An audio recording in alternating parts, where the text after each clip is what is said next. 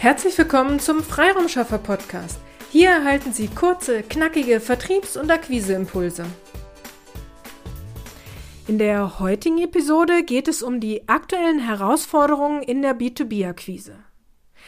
In unseren Kundenprojekten machen wir genau diese Erfahrung und Interessenten und Kunden berichten mir, dass sie die gleichen Erfahrungen machen.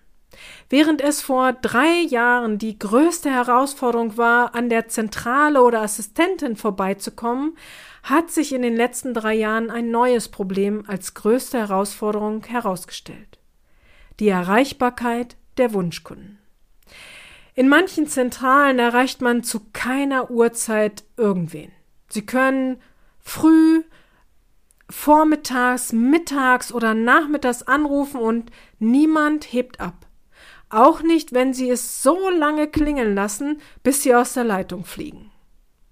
Ein weiterer Trend, von dem mir Kunden berichten, den ich selbst bisher erst vereinzelt festgestellt habe, die Zentrale wird in ein anderes Land ausgelagert, eine Art ausländisches Callcenter geht ans Telefon. In gebrochenem Deutsch wird einem immer nur ein Rückruf angeboten. Okay, dass kleinere Firmen ihre Anrufe an Callcenter ähm, auslagern, ist schon lange eine Dienstleistung, die Sinn macht. Aber dies jetzt auch bei größeren Firmen, dass hier ein Callcenter im Ausland gewählt wird mit Mitarbeitern, die gebrochen Deutsch sprechen, ist doch eine neue Entwicklung. Ich frage mich immer, was, wenn in diesen beiden Fällen ein potenzieller Kunde anruft? Okay, wahrscheinlich gehen diese Firmen davon aus, dass ein Interessent per E-Mail oder über irgendeinen Online-Kanal oder persönlichen Kontakt auf diese Firma aufmerksam geworden ist, dann braucht es keine Zentrale. Ein anderes Phänomen, das ich auch in Projekten feststelle, dass man zwar die Handynummer von einem Kontakt erhält, diesen dann anruft einmal erreicht und dann nie wieder.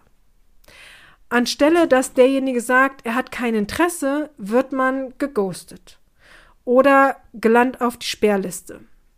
Also, wie Sie sicherlich hier im Podcast schon festgestellt haben, gehöre ich nicht zu den Haarzellern, sondern verkaufe über Sympathie und Charme. Daher verstehe ich dieses Ghosten nicht wirklich. Aber vielleicht kann derjenige einfach generell nicht kommunizieren oder Nein sagen und wählt dann diesen Weg. Meine Kunden und Geschäftspartner berichten von ähnlichen Erfahrungen und vielleicht haben Sie ja diese Erfahrung auch schon gemacht. Durch die Corona-Zeit sind viele ins Homeoffice gegangen und waren zu Beginn telefonisch nicht erreichbar. Dann wurden alle mit Handys und Headsets versorgt und die Erreichbarkeit hätte wieder besser werden können. Aber in den Zentralen heißt es oft, ist heute im Homeoffice, am Montag wieder im Büro erreichbar. Und am Montag heißt es, ist den ganzen Tag in Besprechungen. Oder Sie erhalten die Handynummer des Mitarbeiters und rufen dort an und nie nimmt jemand ab. Oft ist auch die Mailbox nicht aktiviert, sodass Sie auch keine Nachricht mit Ihrem Anliegen hinterlassen können. Auch in diesem Fall frage ich mich immer, was, wenn ich ein potenzieller Kunde wäre? Wenn derjenige nur Anrufe annimmt von Nummern, die er oder sie kennt, dann okay, wird mein Anruf nicht angenommen. Aber eben auch nicht der eines potenziellen Kunden. Seltsam, diese Einstellung. Gut, die einen könnten jetzt sagen, dann gebe ich auf und versuche es nur noch schriftlich. Ja, das könnte eine Lösung sein, aber es ist nicht die beste. Meiner Meinung nach sind in der heutigen Zeit drei Dinge wichtig bei der B2B-Akquise. Erstens das richtige Mindset. Es war schon immer ein Thema, mit einem Nein in der Akquise umzugehen. Aber heutzutage ist es wichtig, dass Sie positiv bleiben und mit dem richtigen Mindset an Ihre B2B-Akquise rangehen. Zweitens Durchhaltevermögen. Bei der schlechten Erreichbarkeit ist es wichtig, dass Sie Durchhaltevermögen haben. Bleiben Sie am Ball und geben Sie nicht auf, wenn Sie drei oder fünfmal niemanden erreichen. Überlegen Sie sich andere Zeiten, andere Tage, versuchen Sie es weiter. Drittens die richtige Strategie. Es gibt so viele Kanäle, die Sie bespielen können und sollten um in Ihrer B2B-Akquise erfolgreich zu sein. In der nächsten Episode, nächsten Mittwoch, gehe ich darauf ein, welche Strategie ich in der heutigen Zeit empfehle und die sich in der Praxis erfolgreich bewährt hat. Fakt ist aber, der Vertriebszyklus hat sich deutlich verlängert. Vom Erstkontakt bis zum Auftrag dauert es heutzutage deutlich länger. Nächste Woche gehe ich auf die verschiedenen Marketingversprechen, die am Markt getätigt werden, näher ein und was dies für Ihre B2B-Akquise wirklich bedeutet.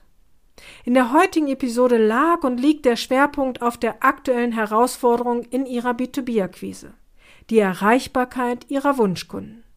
Welche Erfahrungen haben Sie gemacht, beziehungsweise machen Sie noch in, der in Ihrer aktuellen B2B-Akquise?